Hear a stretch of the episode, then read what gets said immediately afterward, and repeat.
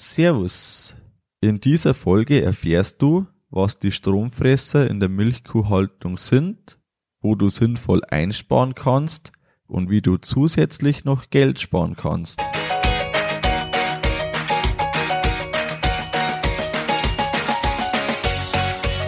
Herzlich willkommen beim Kuhstall Bau und Umbau Podcast. Hier bekommst du viele nützliche Ideen und Tipps für deinen optimalen Stall mit Blick auf das Wohl von Mensch und Tier.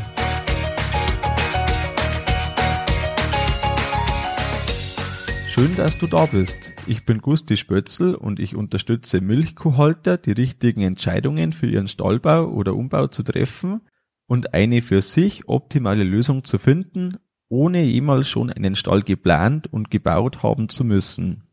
Ja, hallo in dieser Folge zum Stromsparen. Ja, wie kam ich jetzt auf das Thema? Noch bis vor ein Jahr kam bei uns der Milchfahrer ganz kurz nach dem Melken und unsere Milch musste damals die Temperatur von 8 Grad erreichen. Das haben wir natürlich nicht geschafft, weil wir direkt, ja, nach dem Melken, so gegen 7 Uhr, fährt, also kam der Milchfahrer, mussten wir fertig sein. Der Druck seitens der Molkerei wurde da größer und ähm, nachher habe ich gehört, dass es einen Zuschuss gibt für Milchvorkühlung, wenn man energiesparende Maßnahmen im Betrieb umsetzt.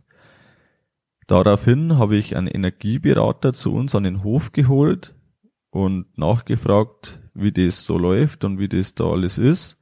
Er hat dann direkt eine vollständige Energieberatung vom ganzen Hof empfohlen und kostenlos gemacht. Der war vom Landwirtschaftsamt in Ingolstadt, das für uns zuständig ist in dem Gebiet. Und auf das hin ähm, haben wir dann geklärt, dass es damals zweieinhalbtausend Euro kosten müsste, um den Zuschuss zu bekommen. Wir haben ihn dann nicht genutzt und trotzdem eine Milchvorkühlung eingebaut. Wir haben in dem Zuge noch ähm, den ganzen Betrieb durchgesprochen, die Potenziale ähm, aufgeschrieben und rauskristallisieren lassen letztendlich. Und ja, eine Tatsache, die da ist, umso länger etwas noch weiterläuft, je höher ist auch das Einsparpotenzial war jetzt bei mir der Grund, dass ich einige Sachen da nicht umgesetzt habe, weil wir ja eben den neuen Stall schon in absehbarer Zeit haben. Ja, wie viel versteckte Energiefresser sind im Betrieb? Und da stellt sich auch, stellt sich auch die Frage, wie sieht's bei dir aus? Wo hast du schon eingespart? Und wo hast du noch Potenzial? Tatsache ist, dass es große Unterschiede von Betrieb zu Betrieb gibt und auch, dass jeder Einsparpotenzial hat. Die Hauptverbraucher bei der Milchkuhhaltung, also jede Kuh im Schnitt braucht irgendwo so 400 Kilowattstunden im Jahr. Da sind einmal zu 60 Prozent bei der, sind wir bei der Milchgewinnung. Davon sind so knappe 20 Prozent die Vakuumpumpe, rund 15 Prozent macht die Reinigung der Melkanlage und vom Tank aus und noch so rund 25 Prozent gehen für die Milchkühlung flöten. Die Beleuchtung braucht etwa 15 Prozent, die Fütterung macht um die 20 Prozent, je nach Fütterungstechnik. Für die Entmistung, Lüftung und Kuhbürsten und den ganzen Kleinkram sind noch so etwa 5 Prozent, die dahin gehen. Ich möchte dir jetzt fünf Möglichkeiten der Einsparung vorstellen, ich habe alles, was ich jetzt an Zahlen erwähne, mit, mit 20 Cent für den Kilowattstunde angesetzt. Und da kommen wir gleich als erstes zur Vakuumpumpe. Bei der Vakuumpumpe ist es ja so, dass die volle Drehzahl nur bei der Spülung gebraucht wird und beim Melken nicht mal halb so viel braucht. Immer mehr am Kommen sind hier Drehzahl gesteuerte statt die konventionellen Vakuumpumpen weil hier Einsparpotenziale von 40 Prozent realisierbar sind. Ein kleiner Nebeneffekt, den man da auch noch hat, dass das Ganze leiser ist, weil es eben nur dann schnell dreht, wenn es gebraucht wird. Als Beispiel habe ich dir vorbereitet eine 5,5 kW Vakuumpumpe, die täglich drei Stunden läuft, also eine Melkdauer von drei Stunden täglich spart dir schon 80 Euro im Jahr. Wenn du sechs Stunden Melkzeit hast, sind wir bei 460 Euro. Also sind die, die Kosten für die Anschaffung schon drin und da sparst du dir jedes Jahr bares Geld. Die höhere Anschaffung lohnt sich deshalb, weil du weniger Strombedarf hast. Der zweite Punkt, den ich vorbereitet habe, das ist die Milchkühlung. Durch einen Vorkühler kannst du dir 25% einsparen. Es gibt da Plattentauscher oder Rohrkühler und was da wichtig ist, dass du auf einen großen Wasserdurchlauf achtest. Ich habe zu Hause bei uns nur ein halb Zoll Zuleitung, also ein, ein halbes Zoll Zuleitung eingebaut und die bringt eindeutig zu wenig Wasserdurchfluss.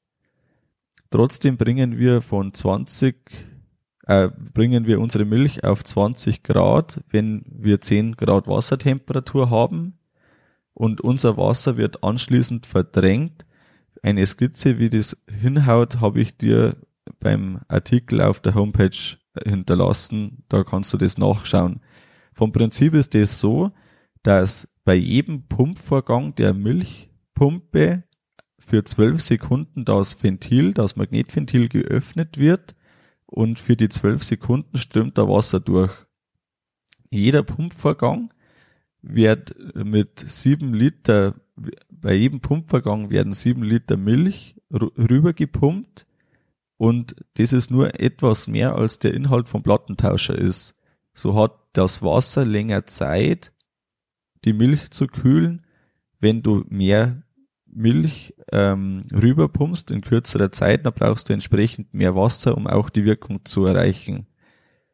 Das Wasser, das nicht direkt verdrängt wird, kommt in einen IBC-Container, wird dazwischen gelagert und das Ganze ist alles so gemacht, dass das ein Gefälle hat, also ein Freilauf sozusagen, um das Ganze frostfrei zu machen. An der Tränke dort, an eine, eine Wannentränke nach dem Melkstand ist ein Niederdruck-Schwimmerventil äh, montiert. In das läuft das Wasser dann frei, je nach Bedarf der Kühe. Grundsätzlich passiert die Milchkühlung im Tank auf zwei Arten. Entweder du hast eine Direktkühlung oder eine Eiswasserkühlung. Die Direktkühlung braucht dabei etwas weniger Strom.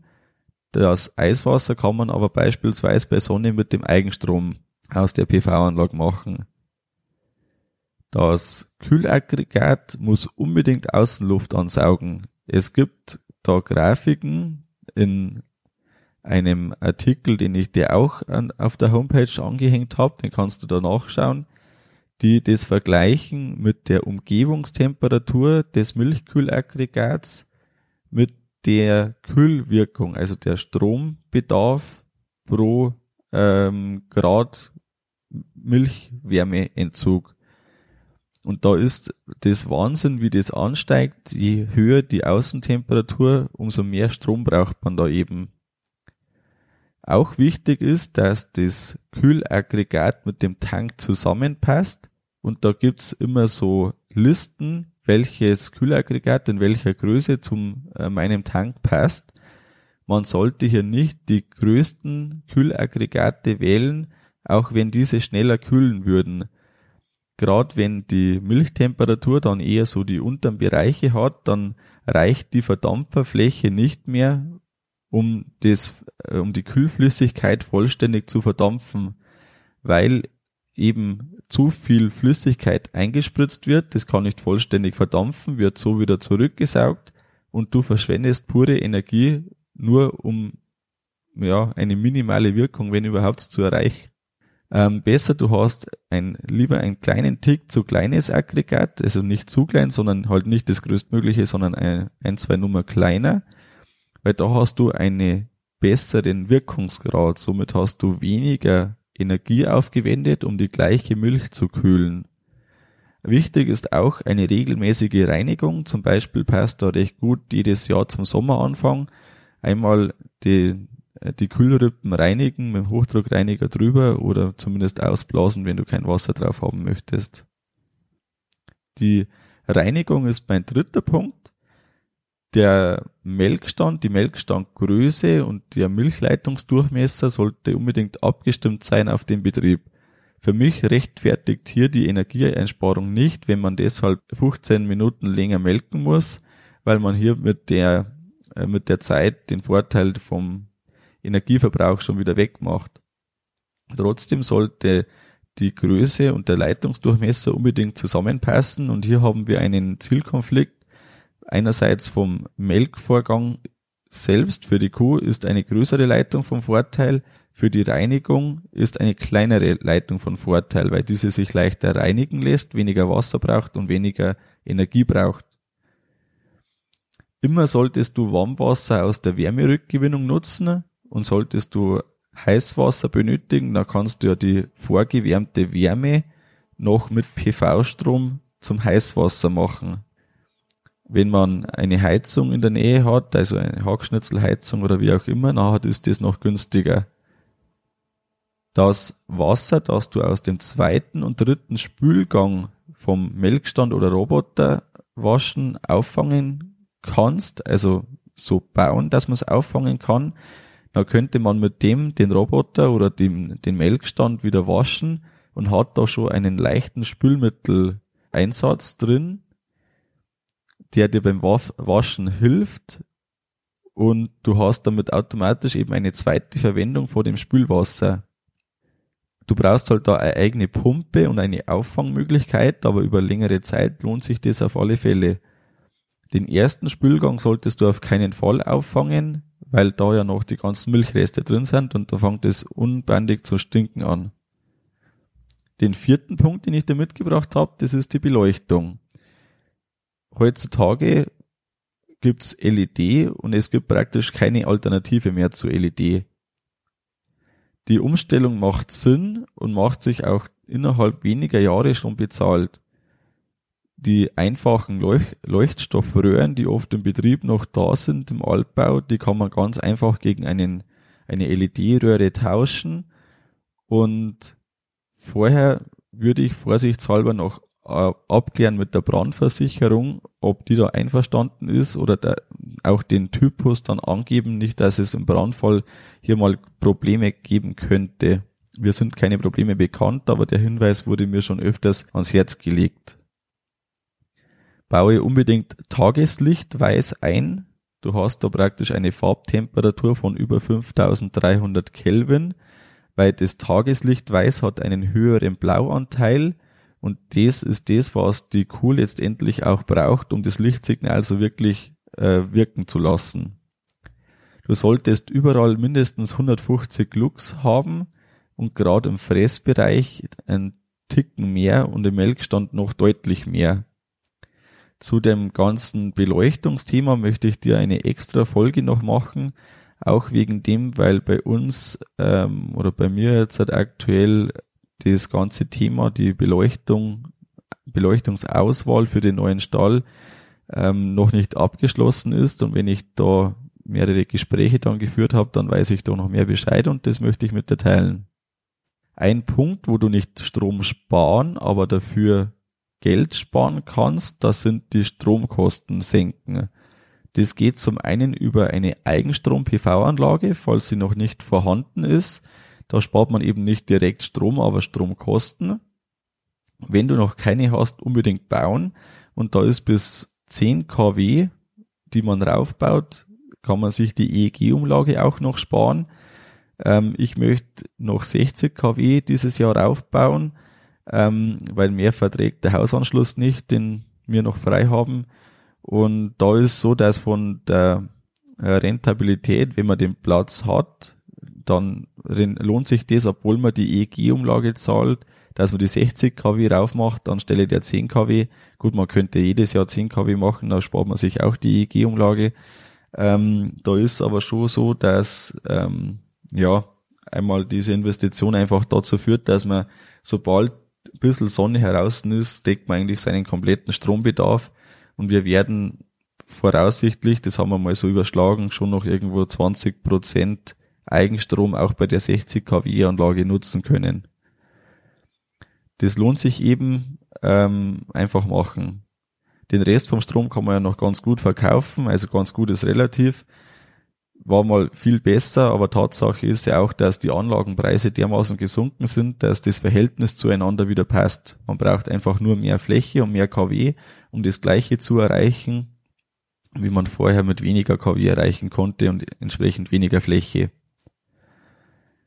zwar keinen Strom wieder, aber Geld sparen kann man auch, wenn man den Stromanbieter vergleicht und gegebenenfalls wechselt. Ich habe das vor drei Jahren mal gemacht. Da habe ich noch im November gekündigt, das was notwendig ist. In der Regel hat man einen Monat Kündigungsfrist und in der Regel laufen die Verträge bis Ende Dezember. Und da ist es so gewesen, dass ich das auch noch nicht genau gewusst habe und ähm, dann ja eben zeitig gekündigt, Kündigungsbestätigung war da. Zum Neuvertrag oder um den Neuvertrag habe ich mich dann Mitte Dezember, das war noch ein bisschen vor Weihnachten gekümmert und habe nicht beachtet, dass die mindestens 14 Tage brauchen, bis sie den Strom umstellen können. Ja, was passiert? Strom wird nicht abgeschaltet, man fällt einfach zurück in den E- Grundtarif und der E- und Grundtarif hat den einzig, einzigen Nachteil, dass der Strompreis da relativ schlecht ist. Das heißt, wir haben da durch den Wechsel bedingt für, ich glaube, das waren zehn Tage, haben wir mal einen Strom für 30 Cent gekauft, anstatt entsprechend halt weniger. Ich möchte dir hiermit auch die Angst vor dem Wechsel nehmen, weil das Schlimmste, was passieren kann, ist das, was uns passiert ist, nämlich dass man den Grundtarif äh, bezahlen muss, anteilig vom Strom. Das heißt, wenn du das vorhast, jetzt ist die Zeit schon abgelaufen für dieses Jahr, wir sind jetzt zum Zeitpunkt der Aufnahme Anfang Januar, du kannst dir für den November in deinen Kalender eintragen, Stromtarif überprüfen und gegebenenfalls kündigen. Die Kündigung, wenn ähm, gemacht ist, dann kannst du dich auch direkt um einen neuen Tarif kümmern. Mach das Anfang Dezember spätestens, am besten noch im November und somit hast du kein Problem bei den Wechsel und du sparst dir möglicherweise, wie es bei uns war, irgendwo 800 Euro im Jahr. Kommen wir also zum Ende der Folge zum Fazit. Wenn du vorhast, hier anzusetzen, dann nimm Beratung in Anspruch. Beratung ist in Bayern kostenlos und der Energieberater sieht Dinge, die dir selber gar nicht auffallen. Du musst bedenken, wenn eine Maßnahme dir 250 Euro im Jahr spart und einmalig 1000 Euro kostet, dann hast du ab dem fünften Jahr 250 Euro jedes Jahr mehr im Geldbeutel. Und auf 20 Jahre sind das 4000 Euro und da habe ich jetzt keinen Zins berücksichtigt. Nimm dir also einen Punkt raus und wenn du diesen umgesetzt hast, setze den nächsten um. Und so hast du immer wieder Möglichkeiten, um Strom einzusparen. Kennst du jemanden, der sich über Stromsparen schon Gedanken gemacht hat? Dann teile mit ihm die Folge. Hinterlass mir auch gern deine Meinung und Erfahrung im Artikel auf kuhstallbau.com. Der Link dazu findest du auch in den Show Notes. Das war's mit der Folge vom Kuhstallbau Podcast. Sei auch nächstes Mal wieder dabei. Dein Gusti Spötzl.